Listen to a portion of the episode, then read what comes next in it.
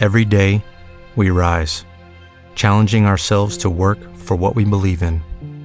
At U.S. Border Patrol, protecting our borders is more than a job, it's a calling. Agents answer the call, working together to keep our country and communities safe. If you are ready for a new mission, join U.S. Border Patrol and go beyond. Learn more at cbp.gov/careers.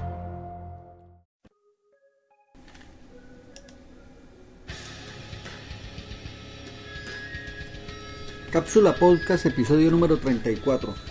Reciban un cordial saludo de parte de Baldán, quien les está transmitiendo este episodio desde Los Ángeles, sur de California, hoy 19 de octubre del año 2007. El tema de hoy es Historia oculta de la masonería. Están invitados a disfrutar de esta fascinante investigación hecha por Joseph Guijarro y publicada en la revista Año Cero. Bienvenidos.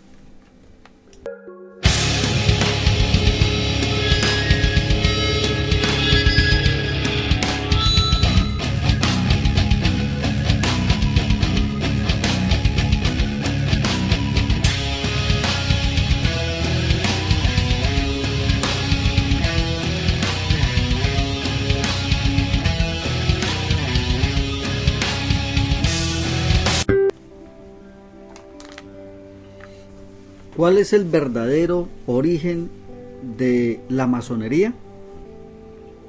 Para la mayoría de los historiadores, la francmasonería se remonta al siglo XVIII cuando se registró públicamente, pero existen evidencias de que esta sociedad secreta fue materializándose lentamente mucho antes de la constitución de la Gran Logia Unida de Inglaterra en 1717. Sus orígenes perdidos podrían remontarse a los misterios egipcios, la sabiduría sufí, el ocultismo hebreo o los templarios. ¿Qué fundamento tienen estas hipótesis?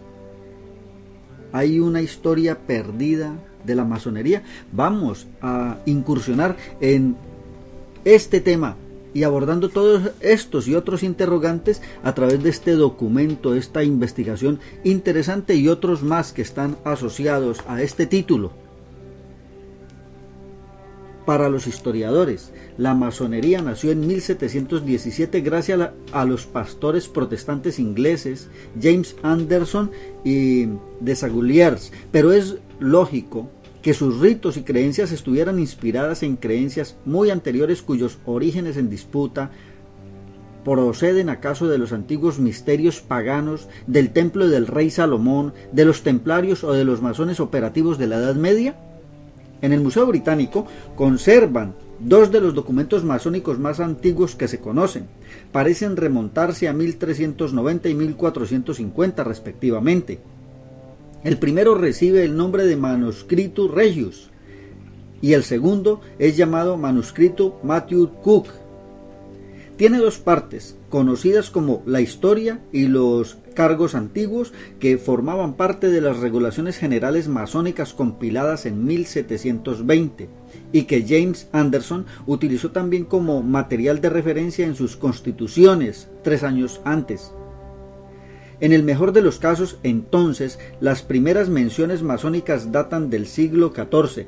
¿Es esa la antigüedad de la poderosa sociedad o existe un origen anterior mítico y misterioso? Estética salomónica. El ocultista pionero Eliphas Levi nos recuerda una leyenda masónica que relaciona los orígenes de esa institución con un manuscrito del siglo VIII sobre la construcción del templo de Salomón y su arquitecto Hiram Aviv. El mítico templo era un auténtico tratado de geometría que reproducía en sus estructuras simbólicas los diferentes planos o niveles del cosmos su verdadera importancia, más bien alegórica. Es así como esta, esta construcción no será más que una reproducción de la bóveda celeste donde el sol es el rey y el altar apuntaría a la constelación de Aries, algo que queda patente en la epístola de los Hebreos 9:24, cuando dice que No entró Cristo en un santuario hecho por la mano del hombre, imagen del verdadero, sino en el cielo mismo. Aún hoy la decoración de las logias masónicas representa en su techo la bóveda celeste y a su alrededor están los signos del zodiaco. La Biblia dice que para la construcción del Templo de Jerusalén fueron necesarios 153.300 trabajadores divididos jerárquicamente en tres grados, 70.000 aprendices, 80.000 oficiales o compañeros y 3.300 maestros.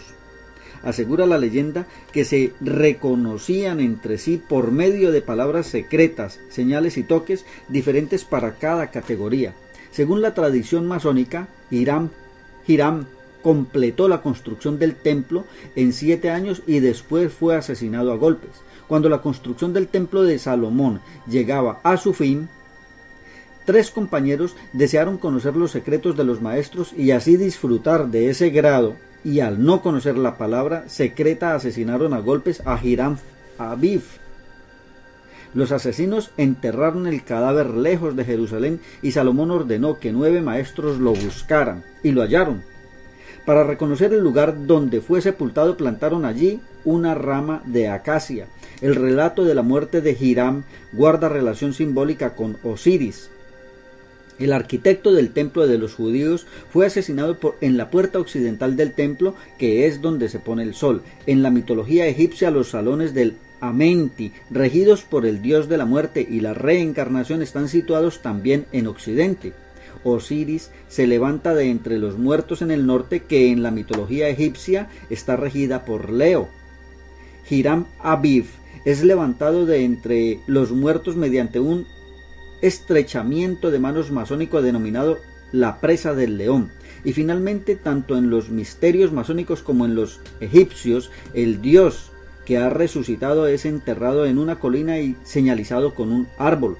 La entrada al templo de Salomón estaba flanqueada por dos columnas conocidas con los nombres de Hashim y Boaz, a la guisa de los obeliscos que hacían lo propio en los templos egipcios. Las inscripciones que se hallan, por ejemplo, en el obelisco egipcio, situado en el Central Park de Nueva York, mostrarían símbolos masónicos de tiempos de Tutmosis III. Lawrence Garner asegura que Hiram Abiv retornó retomó la costumbre egipcia de situar pilares a la entrada de los templos cuando situó Hachín y Boaz en el templo de Salomón. Su interior era hueco y estaba pensado así para salvar los archivos y los textos de las normas de los constructores. Para los historiadores masónicos no es coincidencia. Toda luz viene de Oriente, toda iniciación de Egipto. Dejó escrito Cagliostro, fundador del rito de la masonería egipcia. Hoy el recuerdo de la luz de Egipto sigue fascinando a muchos masones que no dejan de soñar con el esplendor y la perfección de las pirámides o los templos de la civilización faraónica. Sufíes, sabeos y templarios. No obstante, nos recuerda Gerard Galtier para la mayoría de los francmasones, la Tierra Santa es la de Jerusalén y lo que convendría reconstruir es el templo de esa ciudad. Y es que, en efecto, Salomón guarda la llave que permite abrir los secretos de la moderna francmasonería. Ya desde el siglo XVIII, varios autores sugirieron que el origen de la masonería había que buscarlo en los templarios. Según las teorías de estos estudiosos, esta fraternidad de monjes guerreros, fundada en 1118, habría permanecido encerrada nueve años en el templo de los judíos y tras una rápida expansión por Europa habría sido responsable de la financiación de buena parte de las catedrales góticas. ¿Acaso el movimiento masónico tomó su iniciativa de los templarios? El célebre escritor Robert Graves deduce que la masonería fue introducida en Europa y concretamente en Escocia bajo la apariencia de un gremio de artesanos gracias a los templarios. Esta orden habría recuperado en Tierra Santa abundante documentación islámica y judía, de ahí que algunos especialistas perciban en las enseñanzas masónicas cierta influencia sufí. El traductor de las Mil y una noches, Sir Richard Burton, definió al sufismo como el pariente oriental de la masonería. Más lejos llega Idris Shah al concluir que Boaz y Salomón no fueron israelitas sino arquitectos sufíes. De hecho, Salomón es venerado por el Islam como un profeta, pero Jorge Blasque y Santiago Río aclaran que los sufíes no son su origen primigenio. Las raíces de sus enseñanzas radicarían en los sabeos, una secta de artesanos y comerciantes que profesaban una doctrina helenística atribuida a Hermes y que se concentraron en la alta Mesopotamia y al noroeste de Alepo entre los siglos IX y XI practicaban un comunismo iniciático que propagaba un ritual de compañerismo, un entendimiento entre cuerpos de un mismo oficio. En su opinión, la reforma de la masonería en Londres a principios del siglo XVIII cometió un grave error, ya que confundió con hebreos los términos sarracenos, desvirtuando la antigua tradición sufí. Los constructores de las catedrales, pero la mayoría de los historiadores coincide en que los inicios de la masonería radican en, la, en las corporaciones de oficios y construcciones medievales. Hablamos de hombres que interpretaban en su sentido muy sutil esa pedagogía de masas que la Iglesia pone en marcha en función de la piedra, ese arte ilustrativo que trata de transmitirle al pueblo lo que no podía leer porque no sabía explica Eduardo Calaey. Cuando ves un pórtico románico, es un libro que trata de transmitir cosas. A lo largo de la historia de la humanidad, construir siempre ha tenido una connotación sagrada porque lo que se erigían eran templos. Lo demás no ha perdurado. Lo que ha llegado hasta nosotros es la piedra de los sigurats, las pirámides, los grandes templos de Oriente. Por lo tanto, siempre hubo una connotación sagrada en el oficio de construir. En su opinión, esa responsabilidad recayó durante el medioevo en las órdenes monásticas y en especial en la benedictina. En efecto, bajo la dirección de los grandes abades aparecerán las primeras expresiones de una arquitectura renovada que mostrará sus posibilidades en el arte románico y estallará con toda su potencia en el gótico.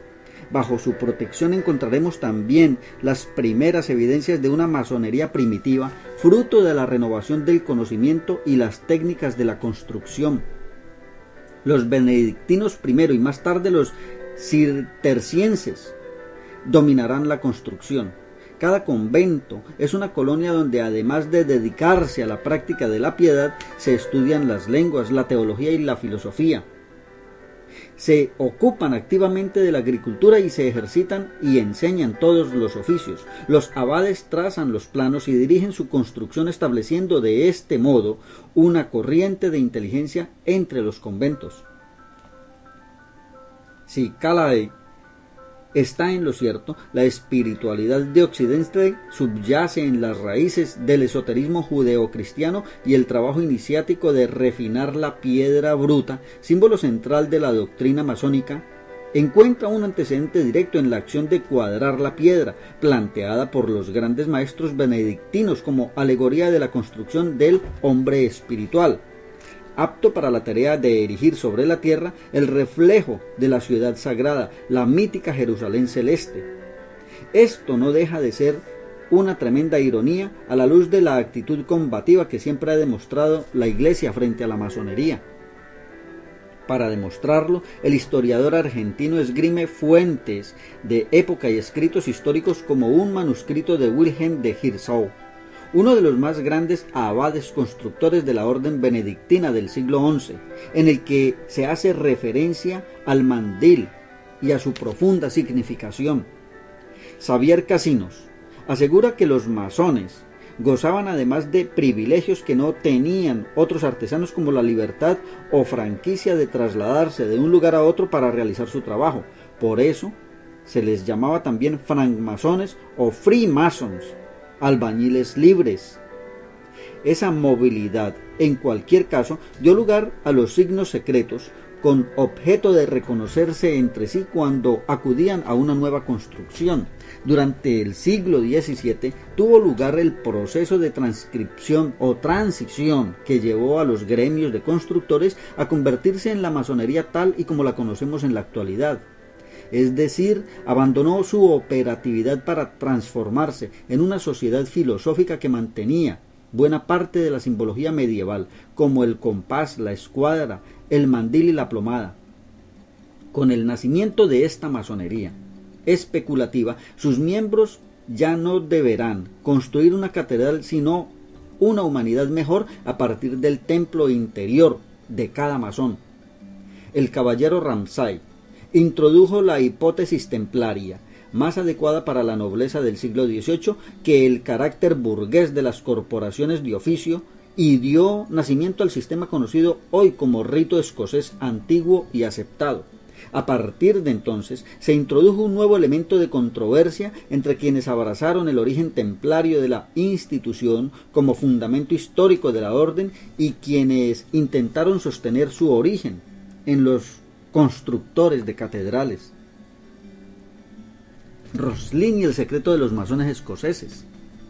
Esta discusión, que ya lleva más de dos siglos, se ha visto incentivada en los últimos años con la aparición de numerosos libros, tanto históricos como debidos a los defensores de este origen templario de la masonería. Muchos creen haber encontrado en la capilla de Roslin el nexo definitivo que uniría el destino de la orden del temple y los maestros canteros. Según los escritores británicos Christopher Knight y Robert Lomas, el punto de partida de la francmasonería hay que buscarlo aquí, porque los miembros de la familia Saint Clair de Rosin de Roslin se convirtieron en los grandes maestres hereditarios de las artes, gremios y órdenes de Escocia y ostentaron el cargo de maestre de los masones de Escocia hasta finales del siglo XVIII. La capilla de Roslin se halla a 16 kilómetros de Edimburgo. Fue erigida entre 1440 y 1490 por William St. Clair y sus paredes y columnas parecen esconder un conocimiento ancestral transmitido a través de generaciones. La relación entre los templarios y Roslin se remontaría a los tiempos de la primera cruzada. Henry St. Clair participó en ella junto al fundador del temple Hughes de Paynes, de Paynes, casado con su sobrina Catherine. A su regreso recibiría el título de varón, aunque su nombre no figura entre los nueve fundadores de la Orden del Temple, es evidente que ambos mantenían estrechos vínculos. La hipótesis de Knight y Lomas plantea que William St. Clair, conocedor de los de que los manuscritos supuestamente recuperados por los templarios en el templo de Salomón habían sido guardados en Escocia, construyó Roslin para custodiarlos y establecer una nueva Jerusalén. Esto, naturalmente, supone admitir que los templarios no viajaron a Tierra Santa para defender a los peregrinos, sino con un propósito más bien arqueológico. Por esa razón, nueve hombres, como los que hallaron el cuerpo de Hiram, permanecieron nueve años encerrados entre sus muros. Muchos expertos han reparado en la persistencia de esta clave numérica, el nueve. Resulta que la novena letra del alfabeto hebreo es la Tap, la Tau griega. Esta letra, representa, representada por el noveno Sefirot cabalístico, Yesod o fundación, se relaciona con la serpiente y el secreto de la sabiduría. Pero es que además la marca de la Tau era la que los cainitas llevaban sobre la frente cuando Moisés se encontró con ellos. En la capilla de Roslin, curiosamente, los catorce pilares han sido dispuestos de tal manera que los ocho del lado este trazan la forma de una triple tau. Sospecho que Hughes de Pines y sus ocho freires fundadores ignoraban los códigos y el significado de lo hallado en el templo y por ello tuvieron que recurrir a la ayuda de cabalistas judíos y sabios islámicos a través de su protector San Bernardo de Claraval, el refundador del Cister. Dos siglos después, la simbología había sido desvelada y puesto a salvo en la capilla de Roslin. Este santuario sería, por tanto, una evocación del templo de Salomón con torres y un enorme techo central de forma curva sostenido por arcos, una reconstrucción del templo que estaría adornada con simbolismo nazareo, secta religiosa contemporánea de Jesús cuya etimología viene de custodio y conservador, y templario encaminado a dar cobijo al secreto. Cuando las logias escocesas decidieron elegir una gran logia para su administración, convinieron que William Sinclair, descendiente directo por línea paterna del constructor de la capilla, ocupara el cargo vitalicio de gran maestre. El retorno de la antigua alianza. Enseguida surgieron desacuerdos en el seno de la masonería inglesa. Tras el establecimiento de la Gran Logia de Londres, se formaron dos grupos, los antiguos y los modernos. A estos últimos les preocupaba que los antiguos hubieran decidido preservar el patrimonio jacobita, partidario del derecho divino de los monarcas, y la amenaza que ello suponía para la casa Hanover de corte protestante. Los jacobitas veían en la leyenda de Hiram, en el tercer grado de su rito, una alegoría sobre el asesinato de Carlos I Estuardo, como si los símbolos estuvieran hubieran sido tomados de la conjura que tramaron los partidarios de este rey para vengar su muerte y colocar en el trono a su hijo, aunque, según refiere Gerard de Nerval, una versión muy similar de la leyenda de la muerte de Hiram se escucha en los cafés de Estambul en forma de cuentos. Esto abre un serio interrogante acerca del origen de la ceremonia más importante de la francmasonería, aunque tal vez la fuente original del grado de maestro resida en las abadías, pues, como nos aclaró Callaghan, existe una llamativa semejanza entre esta ceremonia de exaltación y los votos del monje benedictino en su última etapa de ordenación. Esto significaría un retorno a la antigua alianza con los católicos jacobitas, quienes introdujeron muchos elementos centrales de los rituales con base templaria y explicaría la abundante presencia de eclesiásticos en la francmasonería del siglo XVIII.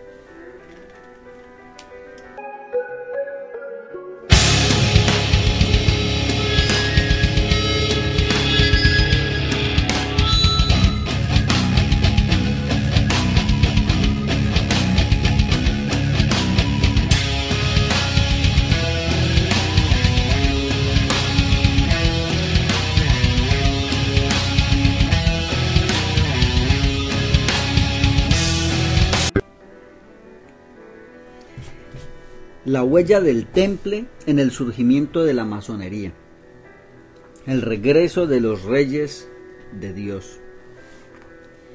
De acuerdo con su actual constitución, el gran maestre de la Gran Logia Unida de Inglaterra tiene que ser el príncipe de sangre real.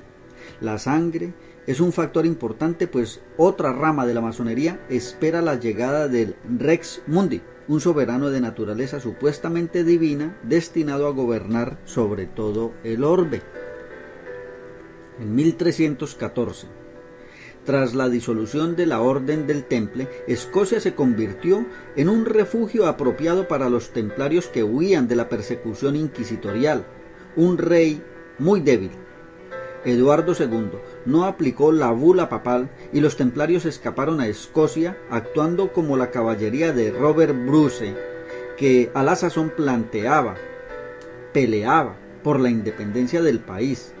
Como muestra de gratitud, Robert Bruce les entregó la abadía benedictina de Kilwinning, en el norte de Escocia, que era el cenobio de constructores más importante del país. Esto facilitó que la masonería operativa escocesa, es decir, los gremios de constructores, asumieran características especiales, influenciados por las concepciones caballerescas templarias y paulatinamente a lo largo de siglos fuera dejando atrás su carácter operativo para transformarse en una masonería especulativa, de corte filosófico, Esto se concretó en 1736 con la creación de la Gran Logia de Escocia, cuyo gran maestre fue William Sinclair de Roslin.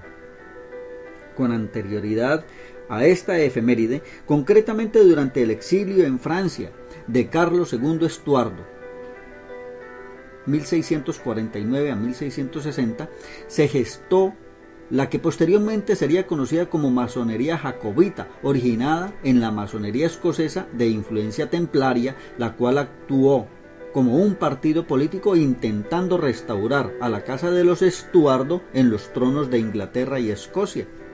La trama jacobita. Cuando los Estuardo son expulsados tras la revuelta del siglo XVII en Inglaterra. Esa tradición templaria escocesa va a parar a Francia. Uno de los responsables es Andrew Michael de Ramsay, masón jacobita artífice del establecimiento de la francmasonería francesa y creador de las primeras logias en el reino. Ramsay suscitó la vanidad de los aristócratas franceses asimilando su adhesión a las logias con la entrada en una orden de caballería. Para favorecer el reclutamiento, este escocés residente en Francia afirmó en 1736 que la francmasonería tenía su origen más lejano en el antiguo Egipto y Grecia. Ramsay consiguió su objetivo y la implantación de las logias en el país galo tuvo una progresión espectacular reuniendo en torno a sí a las personas más próximas al poder. El Gran Oriente de Francia, sin duda la logia más importante de la época, estaba presidida en 1789 por el duque de Orleans, Luis Felipe, que tendría un papel importante durante la Revolución Francesa. El primo del rey, conocido más tarde con el sobrenombre de Felipe Igualdad, favoreció la usurpación de poder que tuvo lugar durante ese periodo, cuando se intentó derrocar a la monarquía y matar al rey y a su familia, la pseudofiliación templaria de los masones resurgió. Se dedicaron a alentar todas las conspiraciones contra el rey de Francia en nombre de la venganza de Jacques de Molay, el último gran maestre ejecutado por la Inquisición. Según Eduardo Calais, los líderes escoceses preparaban un plan general que restaurara la orden del Temple en Europa, pese al éxito obtenido por Ramsay. Esta nueva caballería pretendía organizarse en una verdadera orden llamada a controlar la francmasonería y justo es decirlo, a servirse de ella. Y es que según Calais, hay una causa para la reivindicación templaria, hay un motivo, una inspiración, la Europa del siglo XVII, asegura, es una Europa en armas contra el Islam. La última oleada otomana está a las puertas de Viena cuando es detenida en 1680. ¿Y quiénes son los que están al frente de sus ejércitos? Son de nuevo los Builón, los Borgoña, los Lorena, descendientes de quienes protagonizaron la primera cruzada. Y la masonería del siglo XVII es una masonería aristocrática que estaba integrada por estos hombres Calais nos confiesa, si yo hubiese sido un builón en esas batallas contra los turcos, lo que hubiese tenido presente es a la figura de Godofredo. Caballeros de sangre real. Y es importante señalar que Godofredo de Builón, uno de los principales líderes de la primera cruzada, no participó en ella con la misma intención que otros señores o reyes. Él fue a un viaje sin retorno porque creía que iba a establecerse en una tierra que le pertenecía por su linaje. Como un, ¿Cómo un francés podía presumir de un origen judío o incluso considerarse descendiente de Jesús? La respuesta estaría en el pacto entre Carlomagno y el sultán Harún al-Rashid. Este último tenía un problema con los judíos de Babilonia.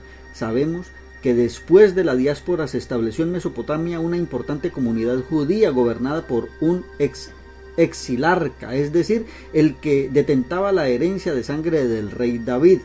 En el siglo VIII estalla una lucha entre dos supuestos descendientes, dos primos, y desatan una guerra en el exilio. Al sultán le paralizan el comercio. Nos lo aclara Calaey y los dos exilarcas exigen, le exigen que sea él quien medie y dé y diga cuál de los dos se queda con el control de la comunidad judía. Entonces Harun al-Rashid recurre a Carlomagno y le propone que si él le otorga un exilio dorado a uno de ellos dos, con un buen casamiento, una alianza de sangre y un tratamiento noble, él presionará al califato de Granada, frontera occidental con el Islam, para que baje la tensión.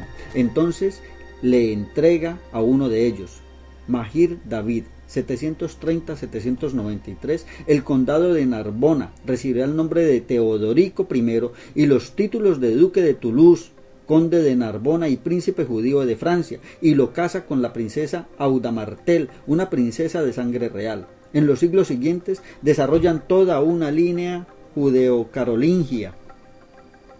Hay algo todavía más interesante, recalca, Calaey. Los carolingios, que habían usurpado el trono de los merovingios, necesitaban legitimarse con un linaje divino y por ello esa alianza se vio con buenos ojos. Esta es, en definitiva, la causa por la que en Narbona y en el sur de Francia va a prosperar la cábala, se va a establecer escuelas ligadas al estudio del Talmud y de la Torá y a los cabalistas de la Provenza. Los carolingios lograron con ello la incorporación de león en su escudo, símbolo de la casa de Judá, que está en todas las casas reales europeas descendientes de esa rama judeocarolingia y eso es lo que permitió desarrollar toda una simbología en la cual aparecen ellos, los grandes jefes de la casa real, siempre vinculados a la imagen del rey ungido. Herederos del templo. La tradición templaria, forzada a la clandestinidad durante casi 400 años emergió en el siglo XVII y se constituyó como un factor influyente en las creencias masónicas y rosacruces. Ramsay había sospechado de la influencia templaria, pero fue Karl Gottel, el barón de Hunt, quien estableció la influencia dentro de la tradición masónica con la fundación del rito de observancia estricta. El barón de Hunt fue iniciado por Lord Kilmarnock, gran maestro de la francmasonería escocesa, en 1742. Se especula que este grupo pudo ser el heredero de las creencias templarias importadas a Escocia o incluso por los descendientes de la logia fundada en el siglo XIV por el hijo del rey Eduardo III. Sus responsables afirman que, con convicción, que en Escocia se había fundado a principios del siglo XVIII una logia que consiguió su carta fundacional de un capítulo templario que había sobrevivido en Bristol y que estuvo operativo durante cientos de años. La orden tenía un claro origen estuardista y, en cualquier caso, la restauración templaria formó parte del vasto plan de la francmasonería jacobita. Conviene saber que el barón de Hun recibió los altos grados de la masonería en 1743 y que después afirmó haber sido iniciado en un capítulo templario, una estructura jerárquica en Inglaterra por un caballero anónimo cubierto con un tocado con una pluma roja. Según los archivos del grupo Stella Templum, el misterioso caballero era en realidad Alexander Montgomery, conde de Eglinton, aunque otros sospechan que se trataba del propio Carlos Eduardo Estuardo. Sin embargo, este siempre desmintió cualquier vinculación con la masonería, a pesar de que el último Estuardo, que murió exiliado en Roma en 1788, soñaba con la creación de un reino templario en Escocia. Fuera quien fuese, lo cierto es que fue este enigmático personaje quien le dio permiso al varón para fundar en Alemania, una rama germana de los neotemplarios. El mito popular que recorría entonces los círculos ocultos era que los templarios habían sido iniciados en una enseñanza gnóstica transmitida por los esenios, quienes a su vez habrían iniciado a Jesús en los misterios que siglos después rescatarían los templarios en Jerusalén. En consecuencia, los neotemplarios fueron un intento por combinar la sabiduría pagana con los ideales cristianos el retorno del Rex Mundi. Pero junto al barón de Hun había otra persona que reivindicaba la recuperación templaria en Alemania. Me refiero a Johann Augustus Stark. El profesor de lenguas había topado con el templarismo masónico en San Petersburgo Estaba convencido que los templarios habían heredado sus conocimientos ocultos de Persia, Siria y Egipto y que se los habría transmitido una sociedad secreta esenia que aún funcionaba en Oriente Medio durante las cruzadas. Su versión del neotemplarismo recibió el mecenazgo de los aristócratas europeos logrando agrupar entre sus filas a numerosos duques, condes y príncipes. En Suecia, Gustavo III se convirtió en su mecenas porque creía que habían sido fundados por Carlos Estuardo y era un partidario de los pretendientes jacobitas. Tras la muerte del barón la estricta observancia se debilitó y se apartó de sus orígenes templarios hasta derivar en el rito escocés resificado. Ramsay sostenía que la masonería había nacido en Tierra Santa y era un instrumento ideológico de los cruzados y entendía que su misión consistiría en construir una comunidad universal por encima de las naciones, regida por Dios, basada en la hermandad y puesta al servicio del bien y de la verdad. Al frente de este imperio transnacional debería situarse un rey de linaje divino, un descendiente de Jesús, lo que se conoce como familias Rex Deus. Asumiendo que Jesús hubiera tenido hijos, sus descendientes se dispersaron por Europa y Asia Menor a lo largo de los siglos emparentando con caudillos de las aristocracias. No debe sorprendernos que los Estuardo, por los que apostaba Ramsay y la masonería templaria fueran Rex Deus.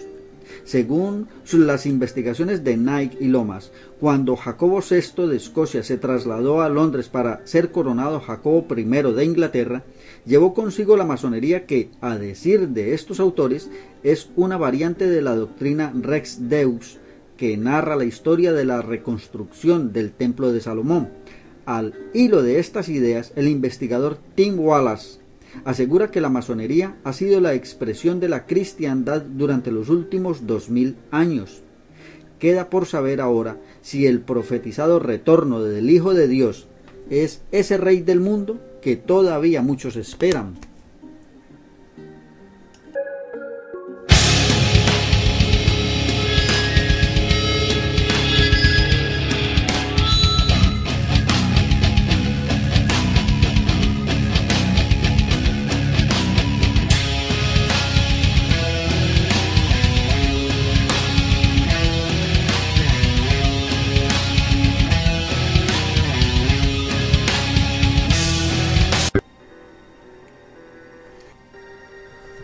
Esta cápsula de la masonería les invitamos a que exploren este tema extraño, enigmático, fascinante y que aún hoy, en el año 2007, no deja de tener importancia a nivel de gobiernos incluso. Este podcast es hecho bajo licencia Creative Commons, producido desde Los Ángeles por Baldán. Eh, nuestros datos de contacto son el correo electrónico cápsulapodcast.gmail.com y a través de Skype el usuario nuestro es Baldan Cápsula. Les invitamos a que sigan sintonizando estos archivos de audio y a que nos escriban, nos sugieran temas y nosotros con mucho gusto estaremos dando difusión a los mismos. Hasta una nueva oportunidad.